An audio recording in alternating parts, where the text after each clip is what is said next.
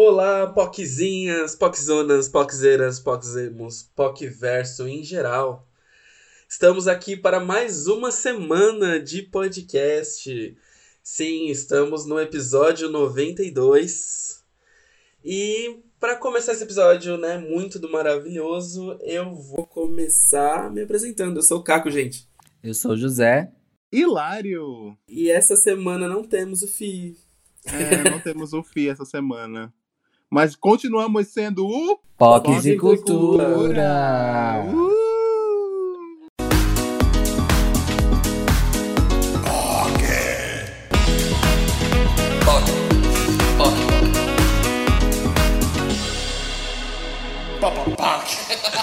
Olá, novos ouvintes. E para essa semana a gente é, começou né, pensando num tema maravilhoso que vocês já vão ouvir, mas antes disso a gente quer fazer o quê? A gente quer passar os recadinhos da semana com vocês.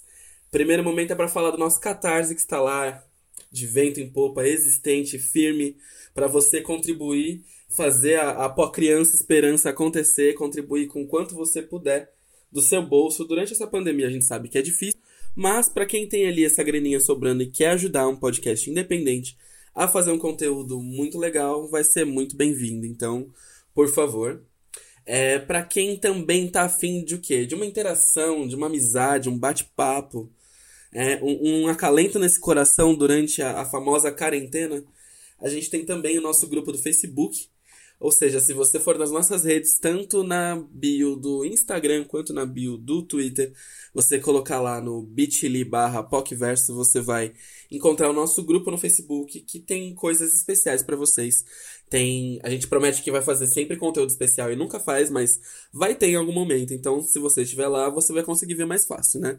Fora a chance de participar aqui também no seu momento POC, né? A gente vai começar a dar algumas coordenadas por lá a partir do momento que esse formato já está funcionando.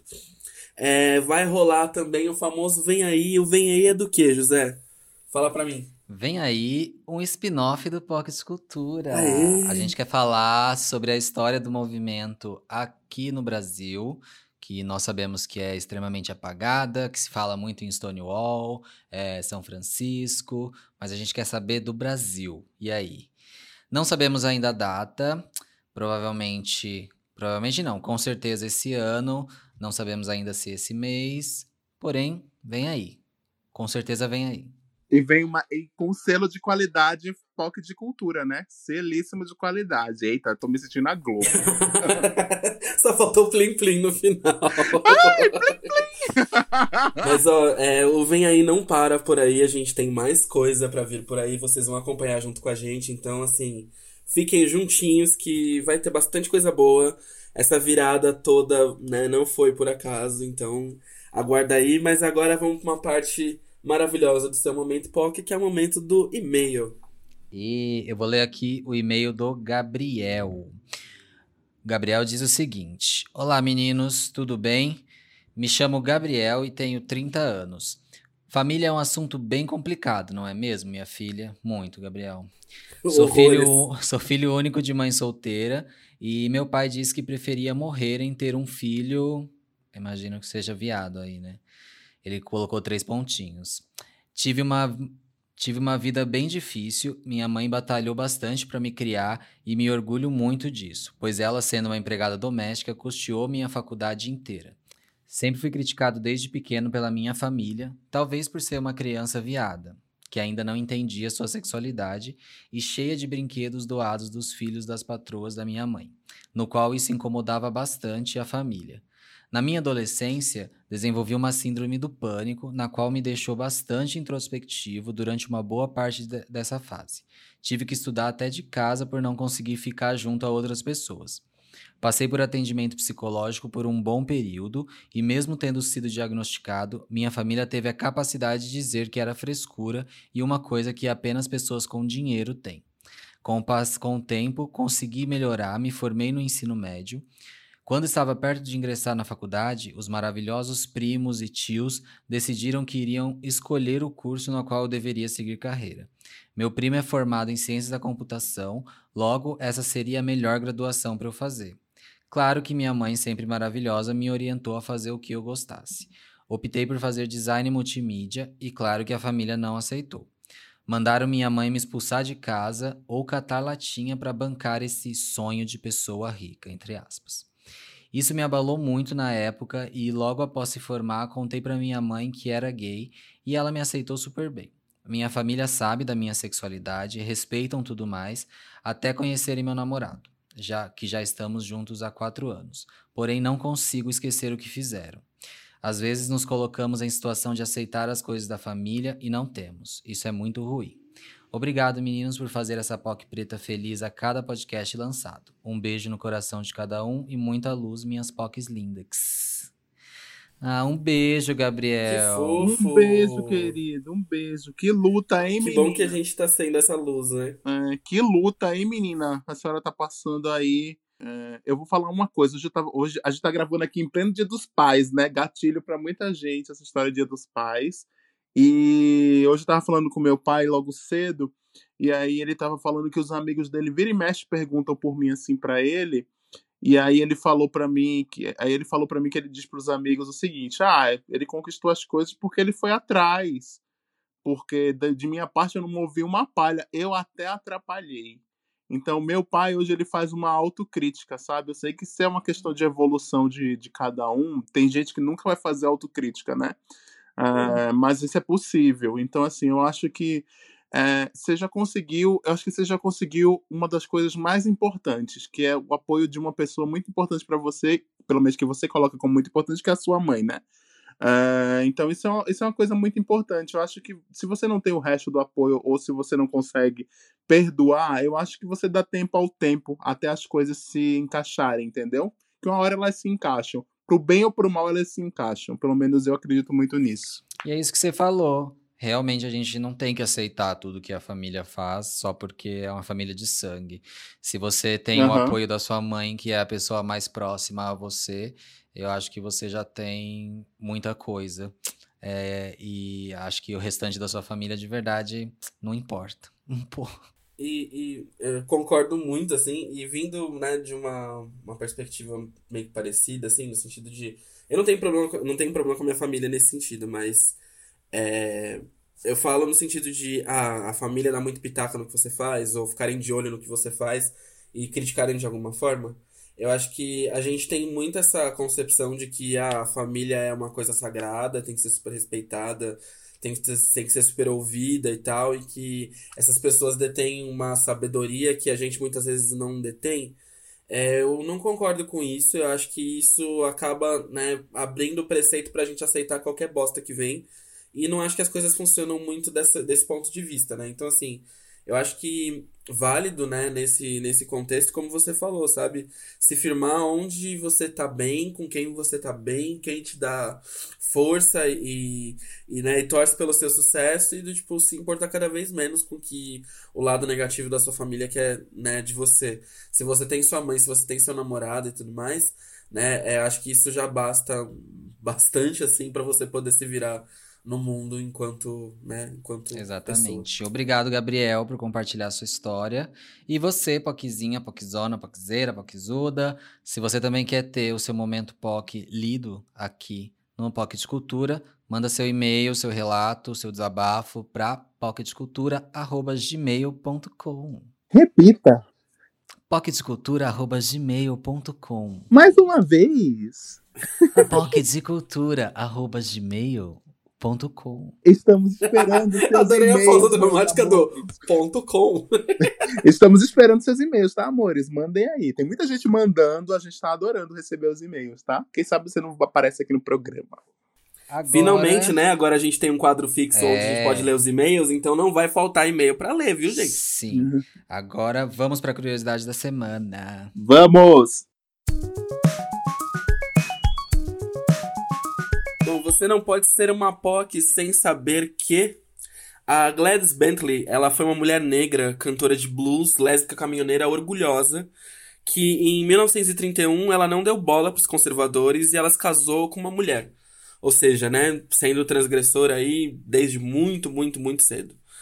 É, sendo uma das primeiras é, mulheres famosas a assumir a sua lesbiandade no, num contexto né, de pré-guerra mundial, ela sofreu sanções e perseguições, mas isso fez com que ela não se escondesse. Ela continuou vivendo até o fim da sua vida acreditando no que era certo. Baita curiosidade boa, né, gente?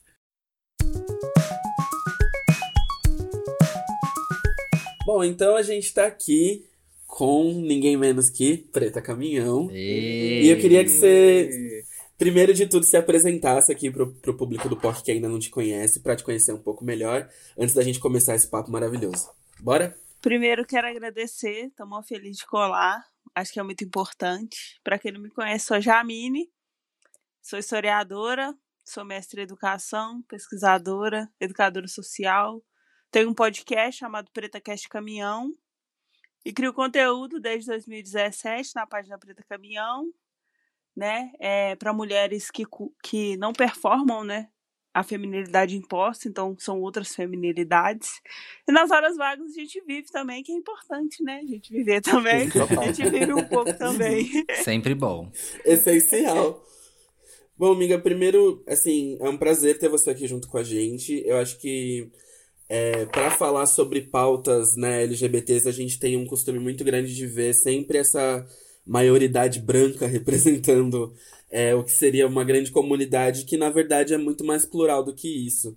E é muito bom ver conteúdos como o seu, né, tanto no podcast quanto os conteúdos que você produz, que dialogam com a vivência da, da mulher lésbica preta, né? E eu queria que você começasse falando pra gente um pouquinho sobre como que nasceu esse projeto todo? Como que isso começou a andar através do, do que você consumia e via por aí? Então, o Preto ele surgiu em 2017 é, pelo incentivo de uma ex-namorada minha e dos meus amigos. E a primeira, a primeira ideia foi falar sobre moda. Então, é, eu sempre curti esse rolê de moda. Meu entendimento enquanto mulher negra, ele passou primeiro pela questão estética para depois eu chegar à teoria, enfim. E aí nessa construção eu sempre procurava, tipo, ah, quero dar um rolê e tal. É, e aí eu procurava alguma coisa de moda nas redes sociais, não encontrava, e aí a minha ex, meus amigos falou não, faz um rolê que vai ser massa. E, e criei o Preta com essa ideia. E aí a ideia da moda, tipo, ficou num segundo lugar mesmo, que eu comecei a trazer outras pautas. É, e aí coisas que aconteciam comigo, que eu achava que eram coisas assim, que eram só, tipo, da minha vivência, aquele rolê, tipo, ah, acontece só comigo. É, eu fui entendendo que não era, eu fui entendendo que com outras minas também aconteciam. E aí foi rolando essa troca, foi, né, acontecendo essa construção. Hoje eu tô tentando, né, tô voltando a resgatar essa questão da moda, que é algo que eu gosto, mas ela surgiu nessa ideia mesmo. E acabou que o Preto, é, eu consegui criar uma comunidade mesmo, assim, de troca com outras minas, não só pretas, Minas Brancas também, mas caminhoneiras nesse recorte. Então, assim, é um espaço de acolhimento. Então mesmo. a senhora surgiu como uma blogueira de moda, é isso? Ai, Sim. Arrasou. Agora eu quero ser blogueira Ai, de moda. Fazer look do dia, essas coisas todas, é isso? Quero. Arrasado, beijado. A, a versão sapatão do look é. do dia. Sim. Ô, miga, acho que é meio que de praxe quando a gente traz o convidado LGBT aqui, a gente perguntar sobre como foi o processo de descoberta da, da sexualidade e, no seu caso, da homossexualidade. E falar um pouquinho. Acho que as pessoas falam muito quando a galera é hétero fala, ai, que saudade de escola. E isso é, é uma questão muito delicada para quem é LGBT, né? Normalmente a gente. A única coisa que a gente não sente saudade é do período de escola, né? E como é que foi isso para você? Também não sinto saudade. O período escolar não foi, né? É, é interessante porque eu sempre brinco assim que a minha fase foi hétero, né? Porque todo mundo fala assim, ah, essa é uma fase lésbica, né? Uma fase gay, a minha fase foi ser hétero. E é muito louco, assim, porque eu revivendo e, e pensando é, sobre o meu entendimento enquanto uma mulher lésbica, é, durante a maior parte assim da minha infância, é, eu quis ser um homem. E eu quis ser um homem porque eu queria estar com outras mulheres. E aí eu fui criada num cenário, né? E aí, né, anos 90, 2000, a gente não tinha muita representatividade. Então, é, eu entendia que só se eu fosse homem que eu poderia estar com outra mulher. E aí, é, durante muito tempo, eu quis isso para poder ficar com outras minas. E aí, quando eu conheci, eu entendi que existia um universo é, que eu poderia ser mulher e continuar amando outra mulher, que aí que se abriu para mim. Mas eu sempre falo, o meu entendimento mesmo, é, enquanto lésbica, foi com fake. Eu tinha um personagem fake, né? Tudo. No falecido Orkut. e aí era um personagem. Quem nunca? Eu, é, né? Mas era um eu homem amo. o fake. Era um homem, de rebelde ainda amava, aliás. e, e aí era, e aí eu comecei a entender. Falei, olha, tipo, gosto de mina, né? E aí nenhuma. Teve mina do fake que atravessou esse rolê. E aí eu consegui falar, olha, eu sou mulher tal. E foi a partir daí que eu comecei, comecei a me entender mesmo enquanto lésbica. E aí, meu período escolar é isso, tipo, não beijei na boca de ninguém, nada. Foi um período assim, entendendo que é um rolezão você ser uma mulher lésbica e você ser uma mulher preta, né? Um rolezaço é, no período escolar. E só na faculdade, assim, tipo, que eu conheci, mas, tipo, foi pro final da faculdade também que eu comecei a beijar na boca. Tipo, antes. Não se permitia. Quase nada. Não se permitia é. ou não, não acontecia? Os dois, assim, eu tive um namoradinho que durou tipo um mês, mas eu já falei, ah, não é isso que eu quero. É... E só, assim. E aí pra beijar a mina, tipo, demorou muito tempo. Mas você acha que foi mais num processo de você se aceitar com, com a ideia ou do, do preterimento, né? De, tipo, às vezes não ser a mina escolhida ou não tá ali num foco onde você vai ser a primeira, tipo, a falar, não, eu quero pegar ela, entendeu? Como você sente que isso foi para você? Qual do qual caminho foi? Para mim foi total no rolê do preterimento, assim. Não sei se vocês já vieram no rolê de BH, alguém conheço, conhece? Conheço, tenho vários é... amigos em BH, adoro BH, inclusive. Beijo, Minas. Beijo para todo mundo de Minas. Foi, foi, foi um dos estados que eu mais viajei uhum. para e um dos lugares que eu mais gosto de ir, porque é, é apesar da distância absurda do, do aeroporto até, o, Absurdo, até o é outra viagem. É outra viagem, mas é um dos melhores lugares, assim, eu amo muito Minas, é muito bom. É, o meu primeiro rolê, meus primeiros rolês aqui em BH foi na Savassi, né? E Savassi é um ambiente, tipo, extremamente branco. E eu ia em boate, tipo, e boate não tem lésbica, né? Não tem lésbica é, são só gays, assim, e aí, tipo, eu, uma mina preta, nesse processo de entendimento. Até então, eu performava, né, essa feminilidade imposta, e foi só depois, quando eu conheci o movimento negro é, de BH, que as coisas elas começaram a melhorar, mas também mudaram a partir do momento que eu não vestia mais essa feminilidade, né? Que aí é um outro entendimento, tipo, de ser uma mina, preta, caminhoneira, que tem um corpo que não é padrão. E aí é, é, é, as, é as várias facetas que a gente vai entendendo, né? Porque eu passei por várias opressões num momento que eu ainda me entendi enquanto hétero. E aí, quando eu conheci o mundo, né? Lésbico, enfim, eu falei, nossa, eu tô abraçada. E aí eu vi que é um movimento, tipo, extremamente racista. E aí eu falei, putz, Achei que tinha acabado os problemas. Só começaram, Começou né? tudo Não, de novo, só né? abriu mais, né? é, é muito complicado, assim, né? Essa visão de comunidade pra gente que é preto, no sentido de ah, a gente busca, né, aceitação, a gente busca o pertencimento e tudo mais, e quando a gente se, é, se esbarra com racismo, é o que é o caralho. É né? Mais uma vez isso vai ser aqui, sabe, o, o ponto focal da coisa, tipo, mais uma vez a gente vai desenrolar muito nesse sentido. E acho que para você, né, é, fazer um paralelo, né, do ponto de vista G versus o ponto de vista L. O que pra gente seriam as gays afeminadas, seria para sapatão as caminhoneiras, né? E como como se dá essa relação para você? Você falou, né, de tipo de se entender caminhoneira e tudo mais e ser um corpo fora do padrão. Como como foi esse processo, né? Porque é um processo que já é pautado muito no estereótipo, é, na, na maldade, numa malícia que muitas vezes não corresponde ao universo sapatão de jeito nenhum, né? E como foi? Então, é, eu sempre, quando eu sempre penso assim, o universo lésbico, É, e para além dele também, eu entendo que eu não escolho qual opressão que eu quero sofrer. Tipo assim, eu não escolho sair e sofrer opressão só porque eu sou lésbica. Ou sair e sofrer só opressão porque eu sou sapatão. Tipo assim, essas questões elas atravessam o meu corpo é, o tempo inteiro. E existe, querendo ou não, existe um padrão dentro do universo lésbico que, por exemplo, que uma lésbica como eu, que não cumpre esses lugares, esses lugares de feminilidade, né? Que eu quero trazer uma outra feminilidade, é, o, que é, o que é socialmente aceito dentro do meio lésbico é, por exemplo, é a Shane do Deli Ward, que é uma mulher magra, branca, é, andrógena, tipo assim, que não tem nada a ver comigo.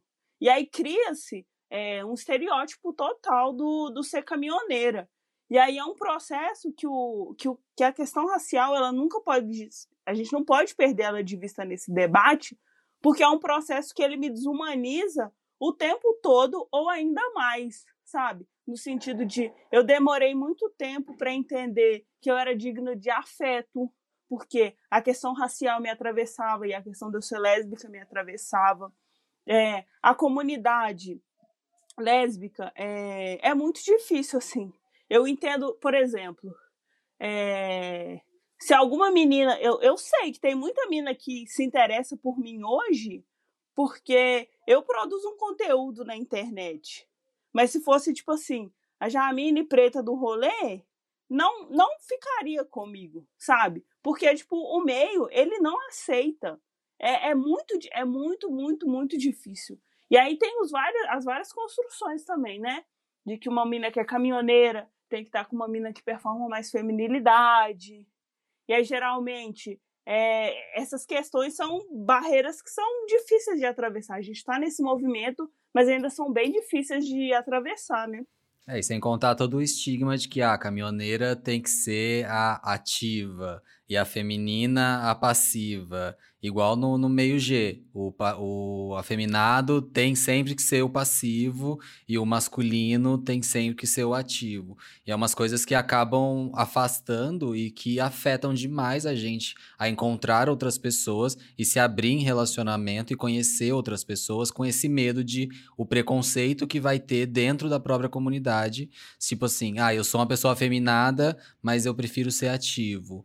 E aí, então, eu fico com receio de me encontrar com outra pessoa porque o que ele vai achar de mim? Ou ele vai querer que eu seja passivo sempre. Então, acho que tem, tem um essas questões também. Minas, inclusive, Rule Anderson, que é de BH, que ele é afeminado e ele é só ativo. E ele fica. E ele faz questão de falar isso, que ele é afeminado e ativo, né? E aí, as pessoas, e aí as pessoas ficam meio escandalizadas com ele, porque realmente ele, ele é daqueles mega fãs de Britney Spears, e ele é super afeminado, performa as músicas, etc., mas ele é só ativo. E aí muita gente fica falando com ele, mas como assim? Você nunca deu, você não quer dar? Ele disse, não, não, não quero, gente, não tem que ser dessa forma que vocês estão achando que tem que ser, né? É bem complicado, realmente. Sim, é, são várias. É muito louco, assim, porque são várias regras que são criadas, né? Gente, sexo é troca, sexo é relacionamento, não tem que ter, tipo, Aí alguém tem que só cumprir um papel e o outro tem que só cumprir um papel. Tipo, véi, sexo é prazer. É, pra mim tá numa outra esfera tão maior do que só, tipo, alguém ser ativo e alguém ser passivo. Mas é foda, tipo, em todas as nossas relações, a heteronormatividade, ela tá aí pra, tipo assim, te falar o que, que você tem que fazer. É. Exato. É, é, é, muito esfregado na nossa cara do tipo, ah, tem que ter um papel, tem que ter uma caixinha, você tem que pertencer alguma coisa, e se você tiver fora do que é esperado de você, a gente vai te julgar.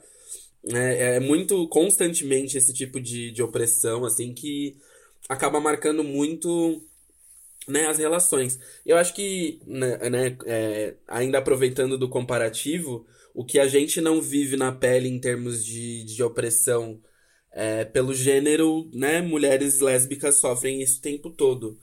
E como, como foi para você e como é para você lidar com essa questão né, do gênero frente à opressão, frente a machismo, misoginia? Oh, é, um, é muito louco assim o rolê, porque eu, enquanto uma lésbica caminhoneira, é, é um rolê que é uma linha muito tênue, na verdade. Porque, por exemplo, é, o homem hétero, ele é amigo da caminhoneira e ele entende ela nessa, ah, tipo, é, meu brother, te aceito como é, até o momento que você, tipo, não quer ficar com a mina que ele quer ficar, ou, é, ou até o momento que a mina que ele quer escolhe a caminhoneira e não você. Sabe? Tipo assim, é, eu, eu sinto, enquanto é, uma lésbica caminhoneira, eu, eu sinto sempre um não lugar, na verdade, assim, porque é, muita, tipo assim, nossos comportamentos, eu fiz até uma publicação falando sobre isso, que é muito louco. Por exemplo, se uma mulher lésbica que performa essa feminilidade, se ela fala assim, olha, é, eu tenho liberdade no sexo, eu gosto de mandar no sexo. Isso, querendo ou não, e dentro de toda a estrutura, enfim, dentro da realidade, isso para ela é aceito. Mas se eu, enquanto uma lésbica caminhoneira que não cumpre esses estereótipos, se eu virar e falar assim, olha, eu gosto de mandar na cama, isso não é aceito, porque automaticamente o meu comportamento ele é associado ao lugar de um homem cis, é, ao lugar de uma masculinidade tóxica. Então, é, o que eu sinto sempre é uma questão de não lugar. Eu sinto que a gente é, a gente está construindo esse espaço, mas é, eu, eu sinto que é um processo que é muito solitário. No, é, no meu lugar, enquanto uma lésbica caminhoneira, com as trocas que eu tenho com outras mulheres, é um lugar que é muito solitário, assim é, de não me sentir acolhida tanto no meio hétero, quanto eu não me sentir acolhida no meio LGBTQIA+. Tipo assim, eu sinto que se eu, todos os meus comportamentos eles vão ser comparados a alguém, mas nunca vai, tipo, compreender as minhas particularidades, enfim, as minhas construções. Então, para mim, tá, eu tô sempre nessa linha tênue aí, né? É, Preto, deixa eu te falar uma coisa. Eu escutei o podcast, o podcast que você participou com a, com a Lela Gomes no podcastão. Inclusive, beijo, Lela, né? Amamos Lela. Maravilhosa. É, amamos Lela aqui. É, e aí vocês estavam fazendo muito um paralelo entre o, o, ser uma lésbica branca e ser uma lésbica negra, né? Você tá fazendo esse paralelo aqui Sim. também, mas você pode, você pode dar uma. fazer esse paralelo de novo aqui para os nossos ouvintes do POC de Cultura, para eles terem um, um é, o, mesmo tipo de oportunidade de entender isso, sabe? Uhum. Como é que funciona essas coisas na prática. Claro. É o seguinte, uhum. é, quando a gente pensa em, né, quando a gente fala lésbica, uma mulher lésbica, automaticamente associa-se mulher lésbica às mulheres brancas. E aí falava-se assim, mulheres lésbicas, mulheres brancas, mulheres sapatão, mulheres pretas, lésbicas. Aí houve uma, é, uma reformulação, né? uma, uma reafirmação desse termo, de não ser um termo ruim, e aí se entendeu que sapatão é um termo massa. E aí as pretas, que antes eram sapatão, é, não sei se a palavra higienização é a melhor palavra, mas tipo assim, houve um rolê que a gente foi tirada. E aí agora, quando a gente fala de sapatão, a gente fala de lésbicas que estão nesse lugar que são padrão. E agora caminhoneiras são mulheres pretas. E aí nós estamos nesse movimento de ressignificar o termo, o termo caminhoneira. E aí, e aí é por isso que a gente reafirma. Tipo, no sentido de, não é que não se pode usar. E, e aí até teve alguns tempos para trás a gente fez essa conversa sobre o termo caminhoneira. Óbvio, eu queria ser só lésbica, mas eu não, eu não consigo me identificar enquanto lésbica, enquanto sapatão, por causa desse recorte racial. Então, no momento que eu me posiciono do que eu sou, eu falo, eu sou caminhoneira, porque é um lugar é, de cuidado, é um lugar que eu tô entre as minhas. E aí a gente ressignifica, olha, é, sou caminhoneira, sou caminhoneira. E aí entendendo que ser caminhoneira não é um rolê é, ruim. Então é, é muito louco e novamente não perdendo de vista o debate racial, que querendo ou não algumas pautas elas estão constantemente sendo embranquecidas. Sim.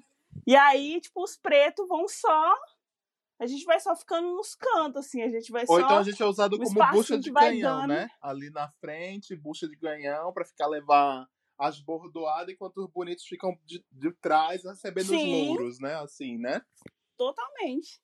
Eu acho muito curioso a forma como essa relação do caminhão né, é, para a mulher preta vai muito de encontro com o termo cafuçu para o homem preto gay é, que foge do normativo e do, do padrão, né? É, é um paralelo muito próximo das duas coisas, onde o termo ele é usado para objetificar e significar alguma coisa, mas de forma alguma é enaltecendo, né? É sendo pejorativo e discriminatório na maioria das vezes, mas que mesmo com a gente ressignificando, isso ainda tá num ponto de dificuldade, sabe? De, de ainda não, não ter sido bem compreendido, né? E o problema é meio que esse, assim, quando a gente passa por pauta e, e recorte racial dentro da comunidade, quando a gente fala, né, de tudo isso, ainda existe uma dificuldade muito grande da gente conseguir passar a palavra adiante, sabe?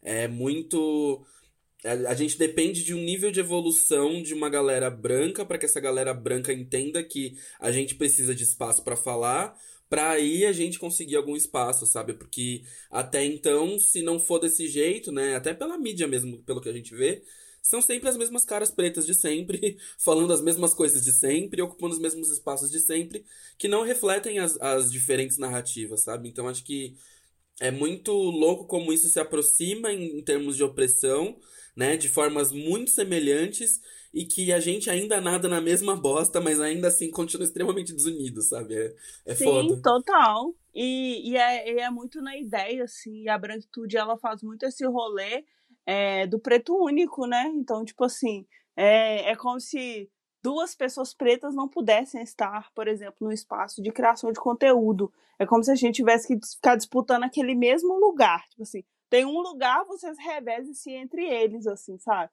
Tipo assim, entre vocês, esse. É. Isso, você, você reveza aí entre vocês. É, e é um movimento, assim, que a gente tá tentando entender também da gente quanto, tipo, uma comunidade, velho. Por que, que tem que ser só eu falando sobre lésbicas negras caminhoneiras? Porque não tem outras minas, sabe? E é nesse rolê mesmo, assim, de que acaba que o racismo também atravessa a gente, no sentido de que acaba que a gente disputa um só lugar, em vez de entender a lógica que nós precisamos de estar em vários lugares e não só numa vaga sendo a cota única, né? E, e um ponto que eu queria te perguntar, assim, né, entrando um pouco na parte de, de historiadora, né, do, do seu rolê, é sobre os primeiros registros que se tem, ou primeiras noções que se tem de, né, do amor lésbico sendo né, reconhecido, assim, é, quais são as, as representações que você encontra e que você tem como referência né, de, de amor lésbico e de, do movimento lésbico em si? Então, a gente tem um, um hiato, assim, nessa, nessa construção, né? Até mesmo de entender essa noção de ser lésbica, né? Na ilha de Lesbo, é, são relatos, assim, meio, meio fragmentados.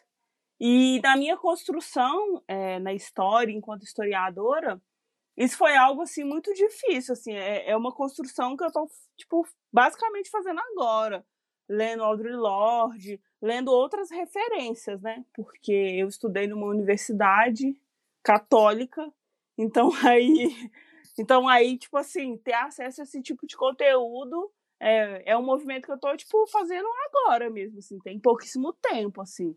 É, para ter uma ideia, eu tive. História da África, para mim, foi matéria optativa. Tipo, eu tive um curso de três meses. Então foi algo tipo assim. É, é bizarro de, de ouvir pensar que. Como Sim, assim, é, sabe? tipo. Três meses ali passou. E aí, enfim, é, agora são outras referências. Tipo assim, às vezes referências, querendo ou não, são atuais, né? Pra pensar essa questão de ser lésbica, tipo, Audre Lorde, é, Conceição Evaristo, Angela Davis, né? Conceição Evaristo, ela é, ela é bissexual. Mas, tipo assim, são é, essas são as, as construções que eu tenho do amor entre mulheres. É, tipo, é um rolê que é muito recente e que, querendo ou não, vai de encontro é, com o movimento que acontece, é, no geral, com uma historiografia negra, né? Com essa questão da oralidade, com essa questão do que é história oficial, o que, é que não é. Então aí a gente acaba que a gente vai, a gente vai perdendo muito, é, muito da nossa história, a gente já perdeu, né? É, por conta desses processos, né? Amiga, é, você tem um trabalho também com crianças e adolescentes, né, de periferia.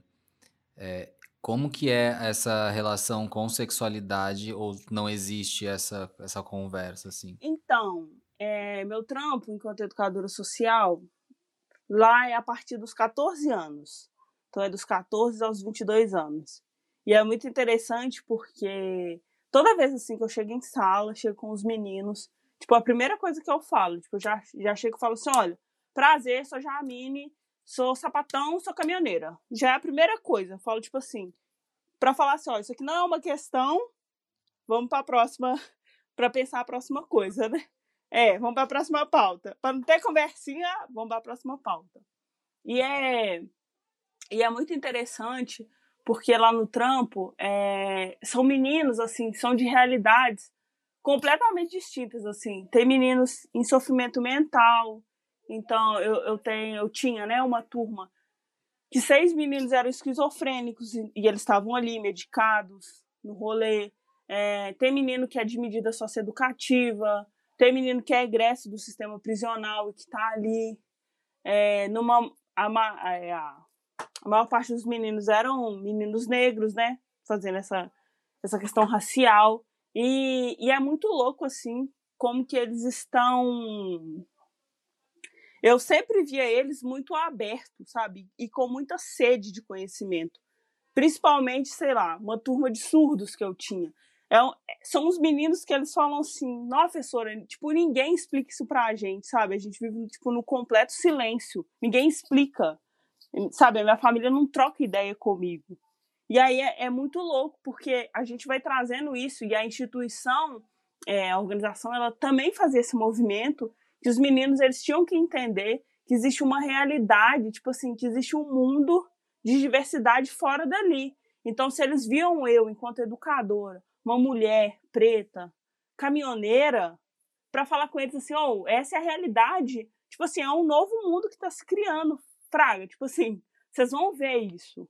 E aí a gente tinha muito espaço, assim, muito espaço para eu principalmente eu sou fã da cultura hip hop, assim. O rap para mim é tudo. Então, tipo, eu tinha muita liberdade de tratar o rap com os meninos. É... Aqui em BH tem um projeto que é muito foda com a FMG, que é a PrEP.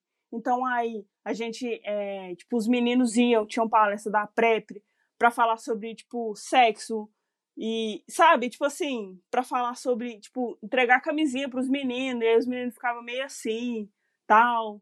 É, sei lá, eu tinha encontros sobre consumo de álcool. E aí eu falava com e aí eu falava com ele, gente, eu não vou ser hipócrita de falar com vocês assim, não bebam, que eu sei que vocês não vão fazer isso, sabe?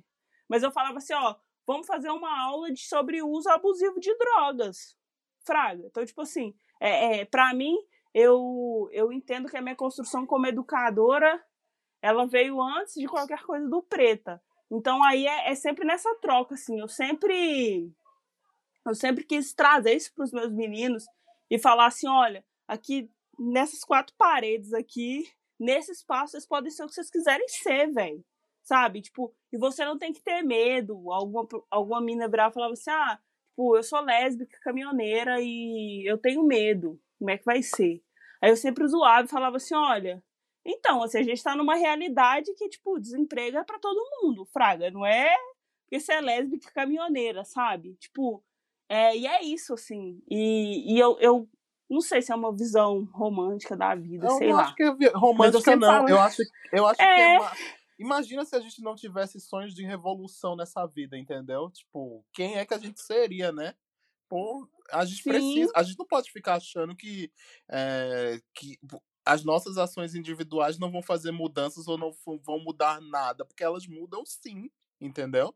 É, nem que seja uma pessoa, se você mudou uma pessoa, você já fez muita coisa, entendeu? Que aquilo ali pode escalar de formas inimagináveis se você parar para pensar, né?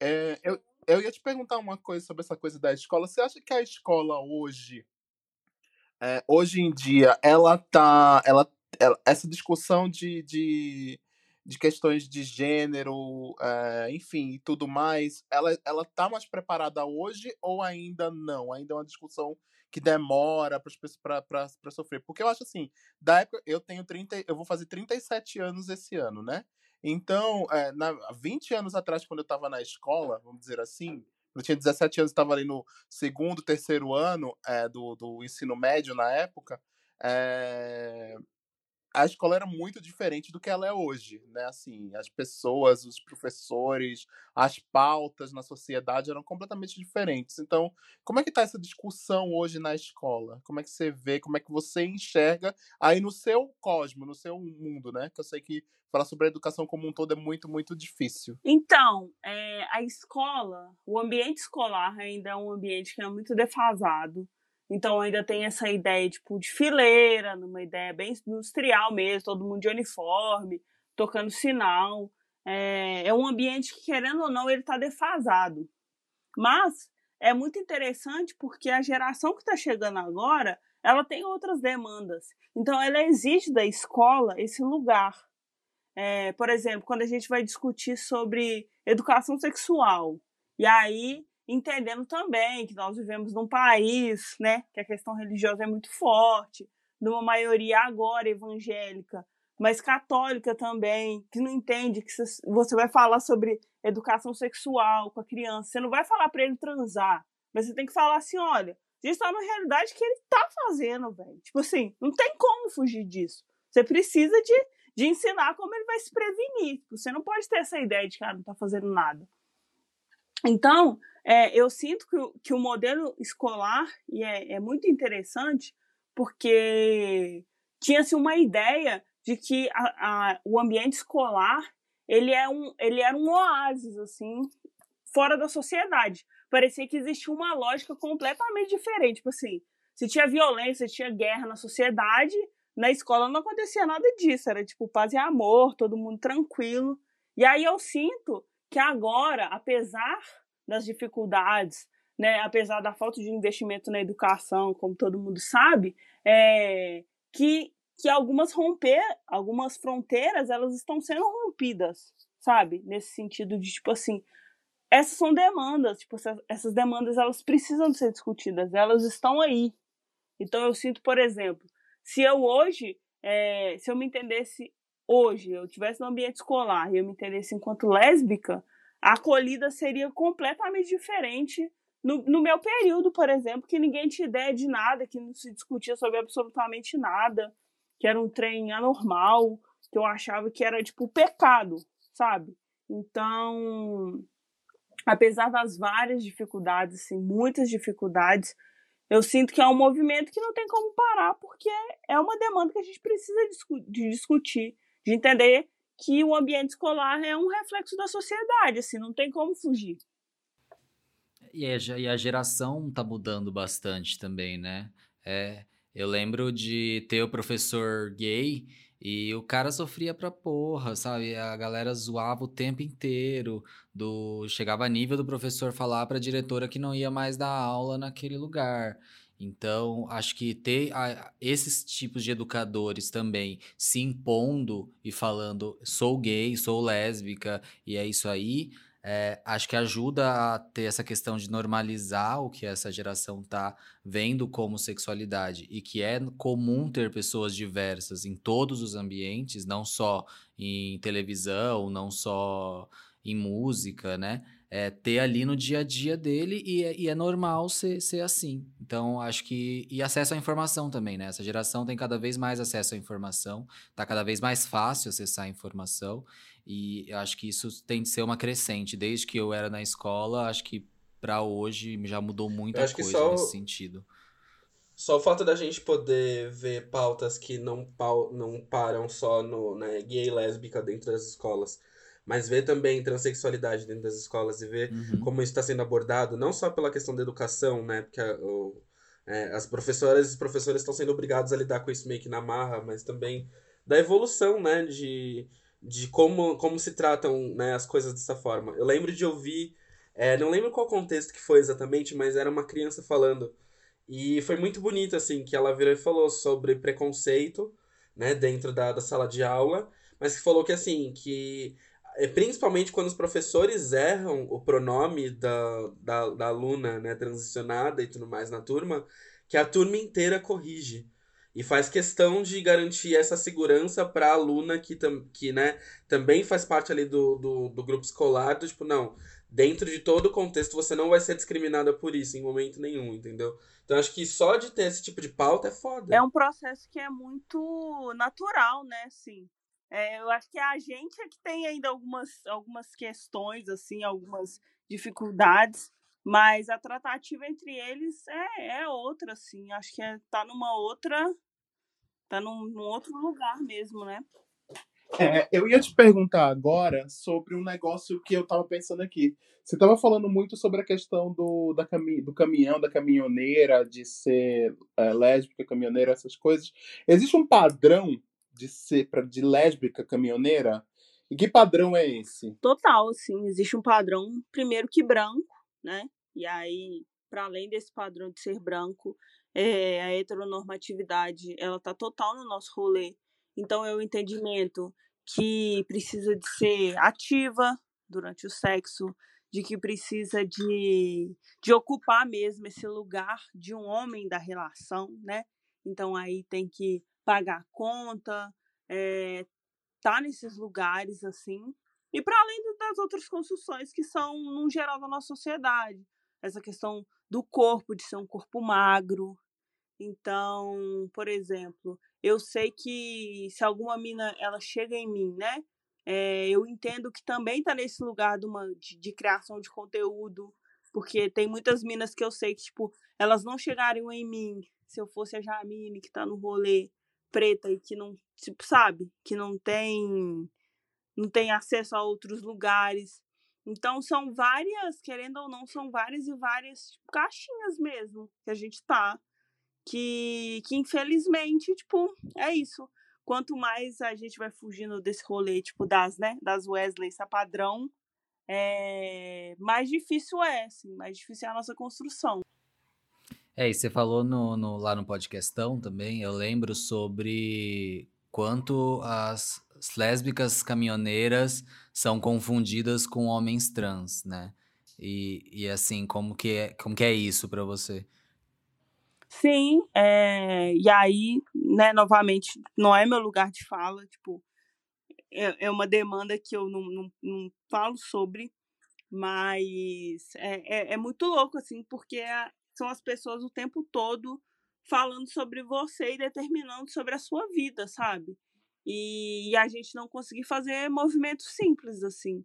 É, no sentido de, por exemplo, se eu for dar um rolê, ir ao banheiro para mim, tipo, é uma tarefa que é muito foda, tipo, sabe? Não, eu não consigo pura e simplesmente ir ao banheiro porque alguém porque alguém, tipo, segurança, sei lá, o segurança, tipo, sempre já rolou várias vezes, assim, do segurança me tirar de dentro do banheiro, de eu precisar de fazer, é, de eu precisar de mostrar documento. E para além disso, assim, é, o, o, esse lugar de ser uma lésbica caminhoneira, ele é um lugar muito solitário é, no sentido de acesso ao meu corpo. Eu fiz uma publicação tem pouco tempo sobre falando sobre o acesso ao meu corpo, que eu nunca me permiti sentir e ser sentida. É, eu já transei de roupa por causa, por essa dificuldade é, das mulheres acessarem o meu corpo, de eu entender que eu precisava de ter um papel que era completamente ativo no sexo. Então eu falava assim, eu, meu corpo ele não pode ser minimamente tocado, porque não é esse lugar que eu tenho que estar na relação. É aquela ideia de eu preciso só oferecer prazer e não receber prazer, né? Sim, é isso que eu ia falar, né? É, é, um papel de servir onde você total. se anula porque você não conhece outra forma de, de receber amor, porque você só né, tá condicionada a dar amor e, e, e dar incessantemente, né? É, é o papel de uma máquina do sexo que é também colocado em, né, em paralelo ao papel do homem gay preto, muitas vezes. É, tem algumas pessoas, tem algumas mulheres lésbicas que elas falam, que eu já vi vários relatos na internet também, é, sobre as pessoas hoje em dia disserem assim: ah, seu problema é que você é um, um homem trans e não uma mulher, na verdade. Isso, isso rola contigo também ou não?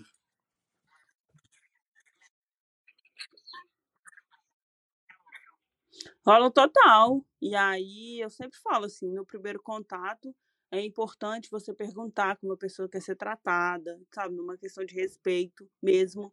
Mas tem muita gente que sabe meu rolê e continua me tratando no masculino, e aí entendendo que as pessoas têm, sei lá, muita facilidade de tratar a Pablo no feminino e não conseguem me tratar no masculino, sabe? Tipo, ó, não conseguem me tratar no feminino, né?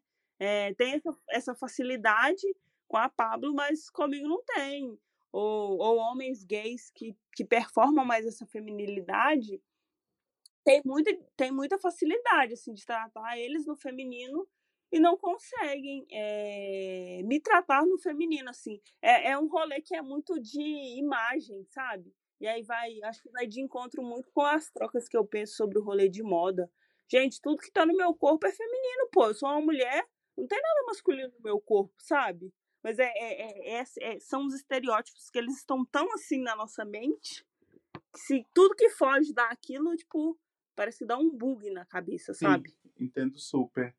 É, a gente está caminhando aqui, Preta, para o final do nosso, do nosso papo, mas eu queria muito, muito, muito que você é, desse um ponto de vista e falasse especificamente sobre uma das siglas do nosso, da, nossa, da nossa comunidade, que é o G, né? Que a gente sabe que a comunidade gay é a caçamba de lixo do movimento, né?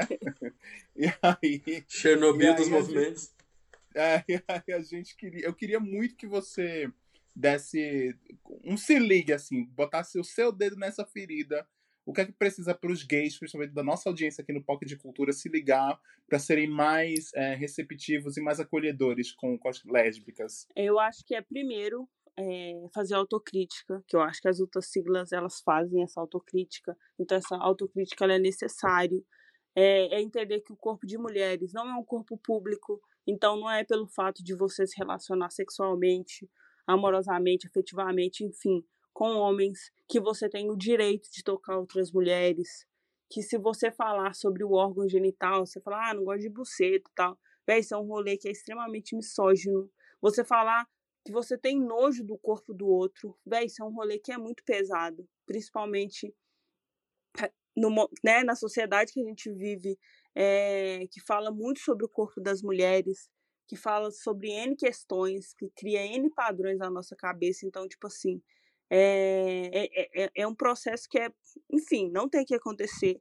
E é entender, gente, é, é a nossa, o nosso meio, né, é um meio que é extremamente racista, né, ele é extremamente misógino, ele é lesbofóbico, ele é transfóbico.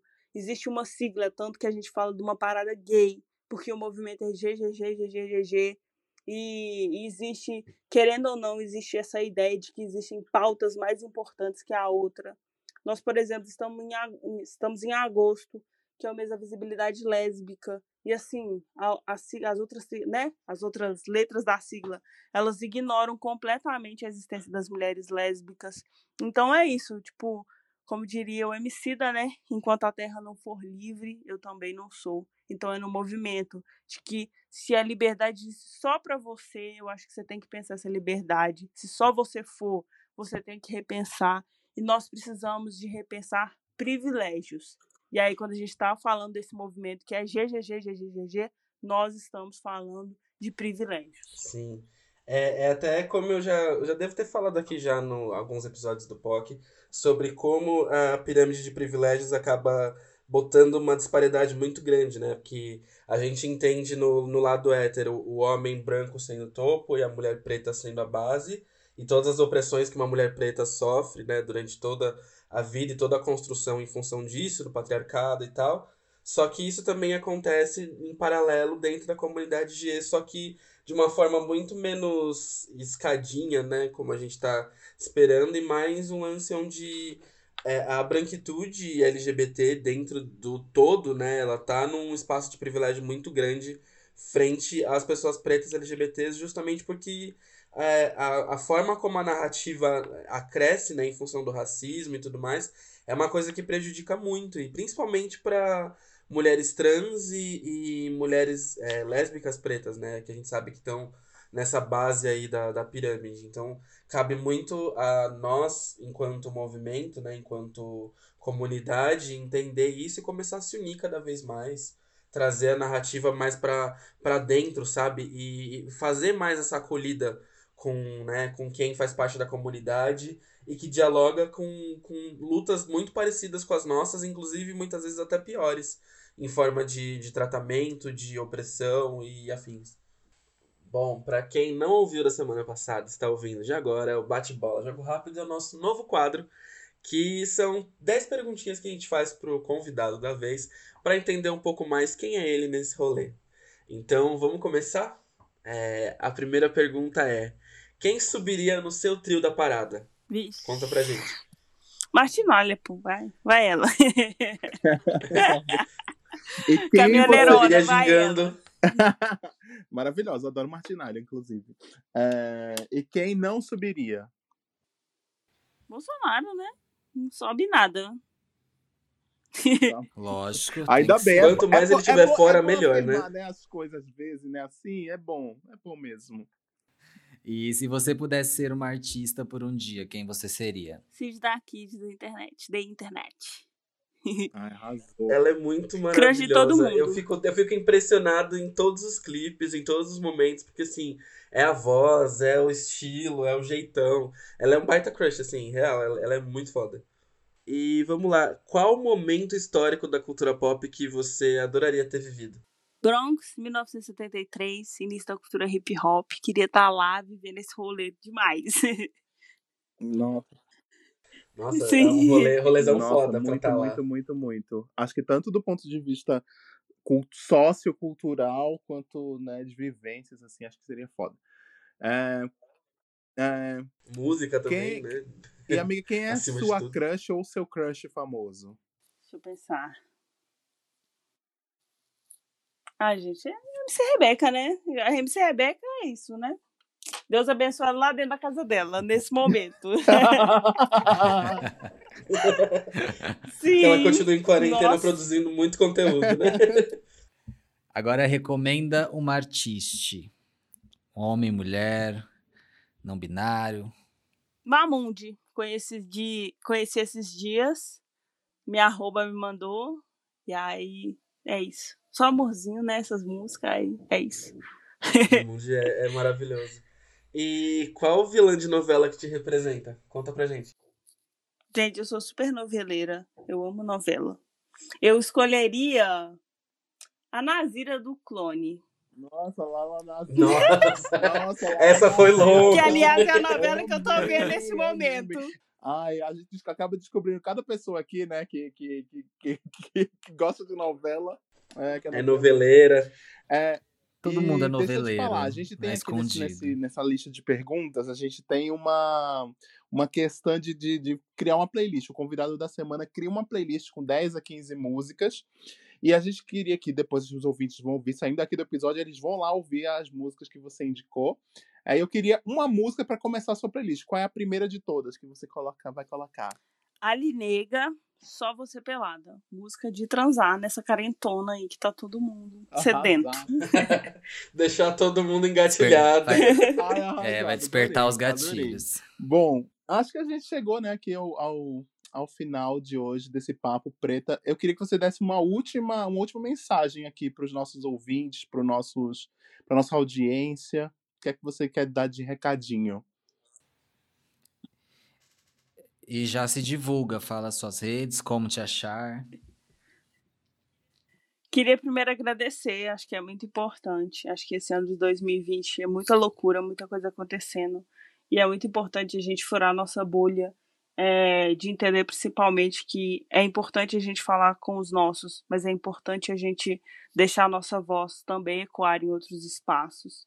Estou muito feliz, estou muito agradecida pela troca. Acho que para mim é muito, é muito importante, é muito simbólico principalmente de entender o porquê de muitas coisas, o porquê de eu estar aqui produzindo conteúdo, enfim. É muito louco, quero agradecer muito. Estou muito feliz, quem quiser acompanhar meu rolê, arroba Preta Caminhão no Instagram. E tem um podcast chamado Preta Cast Caminhão, que eu falei que ia atualizar toda semana, mas já desde abril tá aí, mas uma hora vai acontecer. Preta, muito, muito, muito obrigado por ter participado junto com a gente. Foi realmente pra gente também muito significativo esse episódio. É, essas fronteiras elas precisam ser reduzidas cada vez mais. Então, considere esse primeiro convite um de muitos outros que a gente quer firmar essa ponte aí para poder, né, reduzir um pouquinho essas diferenças e tornar o nosso meio mais empático, mais justo e mais unido. Então, obrigado. Ah, perfeito, Arrasou. por favor. É, então, obrigado Isso. e é isso. E seguimos com o POC.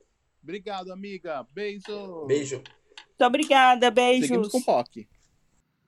Bom, Felipe não pôde estar presente neste episódio incrível, mas ele está aqui com o local de fala. Ele está no meio de nós. Ele estará não ao vivo, mas também nós não estamos ao vivo quando está ouvindo. Mas enfim, você entendeu. o Felipe fez o local de fala dessa semana e tá incrível. Escuta aí.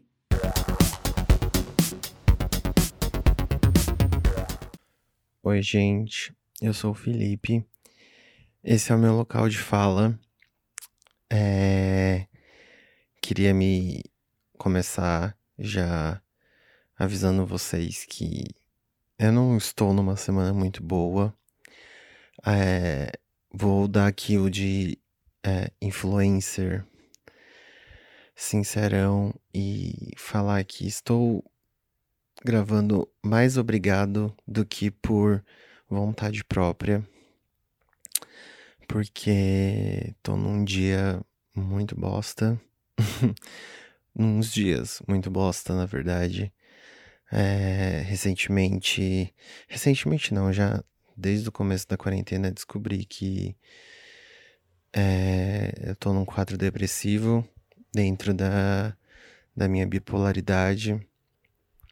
E desde então tenho enfrentado dias bem difíceis. Esses últimos dias, principalmente.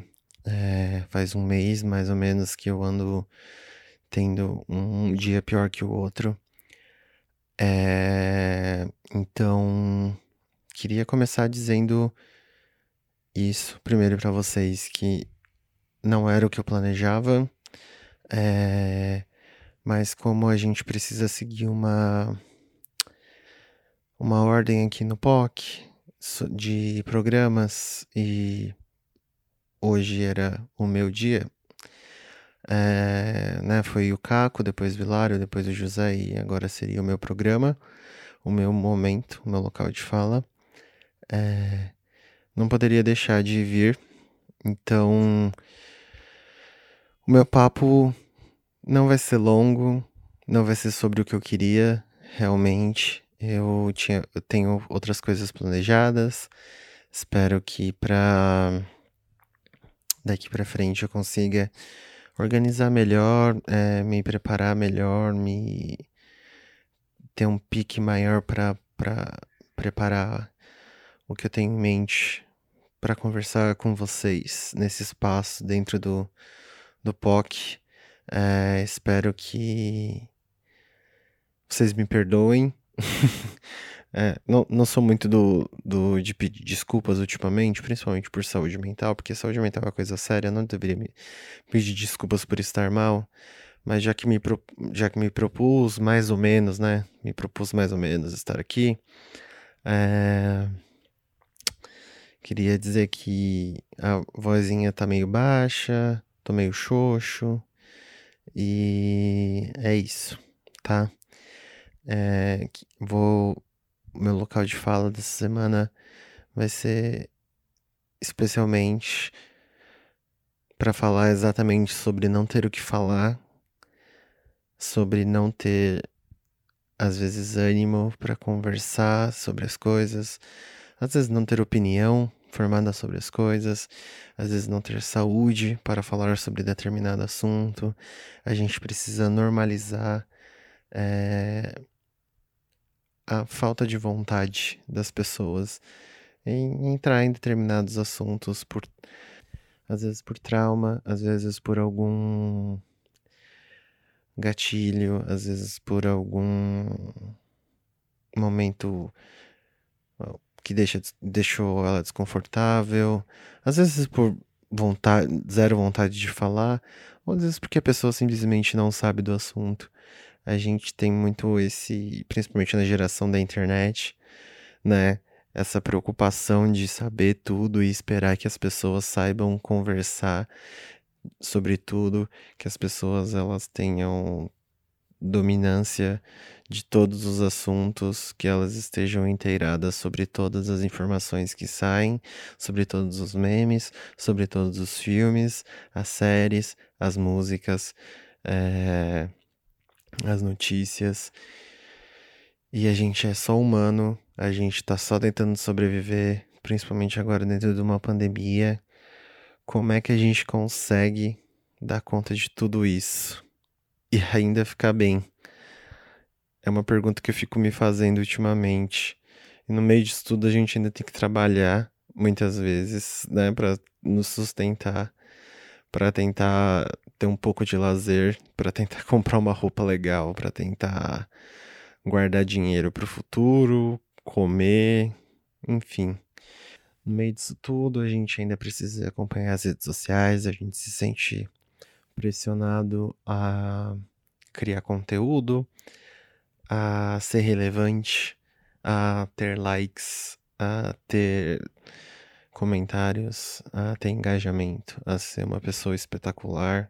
A pressão estética sempre esteve junto de nós. As obrigações mais tradicionais, que é ser rico, ter um carro, casar, ter uma vida social bacana, ter um trabalho, uma carreira legal, enfim. Já desviei do assunto totalmente, mas o que eu queria dizer é que para a gente aliviar alguma dessas pressões, a gente precisa normalizar que às vezes as pessoas elas não querem, elas não estão dispostas, elas não estão saudáveis o suficiente para falarem. E eu espero que todo mundo possa um dia entender isso. A gente vive numa hoje numa bolha de pessoas que falam muito sobre saúde mental, é, querem muito levantar a bandeira da saúde mental. A gente está se aproximando do Setembro Amarelo, mas quando a gente para para olhar realmente quem tem essa preocupação com as pessoas próximas, quando você olha para o lado e você pensa: o meu amigo está mal, será que ele realmente quer, pode é, ouvir ou falar disso? isso também é cuidar da saúde mental de alguém, isso também é proteger alguém de um momento de dor, de instabilidade de. Enfim. Eu espero que a gente consiga encontrar um meio termo sempre, onde as pessoas consigam entender. Nem todo mundo está preparado sempre para falar, nem todo mundo está preparado sempre para ouvir as coisas. E a gente precisa começar a entender que às vezes as pessoas só estão passando por momentos difíceis e elas querem só um tempo para respirar. É isso. Esse foi meu local de fala, gente. Não era o que eu tava esperando para minha estreia. Eu espero que vocês entendam. Espero que daqui a quatro semanas, que vai ser meu próximo programa, eu esteja renovado e com um programa muito mais legal e muito mais interessante. Menos reclamão e menos para baixo para conversar com vocês, porque realmente é, nem eu me escutaria nesse, gente. Mas é isso. Um beijo, obrigado por ouvirem e até o próximo episódio, galera. Tchau, tchau. E esse foi o lugar de fala da semana com o Fi, Fi, Fi, Fi. E aí a gente agora vai para Super Pocket Bar, que é a nossa dica, super dica, mega dica das POCs, né? Que aqui, quando temos o episódio com convidados na semana, a gente tem apenas uma super dica das POCs para vocês anotarem aí. Então, quem é que vai dar essa dica de hoje é o Caco. Fala aí, Caco. Bom, gente, a super dica das POCs ela tá bem especial porque é um material quentinho, recém-saído do forno. Um clipe que, assim, esbanja uma fotografia belíssima, esbanja uma, um muito bom gosto na hora de ser produzido, do Junior Tobago. O Junior, ele é um cantor novo, é, ele é recém-lançado, né, uma aposta nova agora. Ele é um cantor queer, negro, que está fazendo um trabalho incrível e que recebeu até atenção do Papel Pop com o seu último single lançado, né, o último e primeiro single lançado. É, a gente está aqui para falar um pouco do trabalho dele então, aproveitando este momento maravilhoso, a gente fez um bate-bola jogo rápido com ele, com umas perguntinhas sobre como está sendo esse processo de lançamento do trampo dele. Ouve aí, gente. A minha carreira é bem recente. Eu oficialmente mesmo comecei a né, trabalhar, levar a sério mesmo, a contar como música é, há um ano atrás. E este ano agora foi o ano que eu que eu comecei, que eu encontrei com o Disperso, que é o meu produtor atual. Começamos a trabalhar em algumas faixas juntos e destas também saiu Easy. É, a ideia para este single, na verdade, foi. A princípio, na verdade, a, a, música seria um monólogo. Foi escrita como um monólogo, né? Eu recebi o beat do Disperso, era uma coisa que eu tava querendo muito, que era uma coisa com mais sample, com essa pegada mais blues, que eu sempre gostei bastante. E eu tava passando por uma época que era bem no começo da quarentena, eu tava com os meus amigos mais, né, mais próximos de mim, né, convivendo mais dias, né, como a gente não podia sair para outros lugares. Então, é, eles começaram né, a me mostrar um lado de mim que eu havia ignorado ou até mesmo esquecido.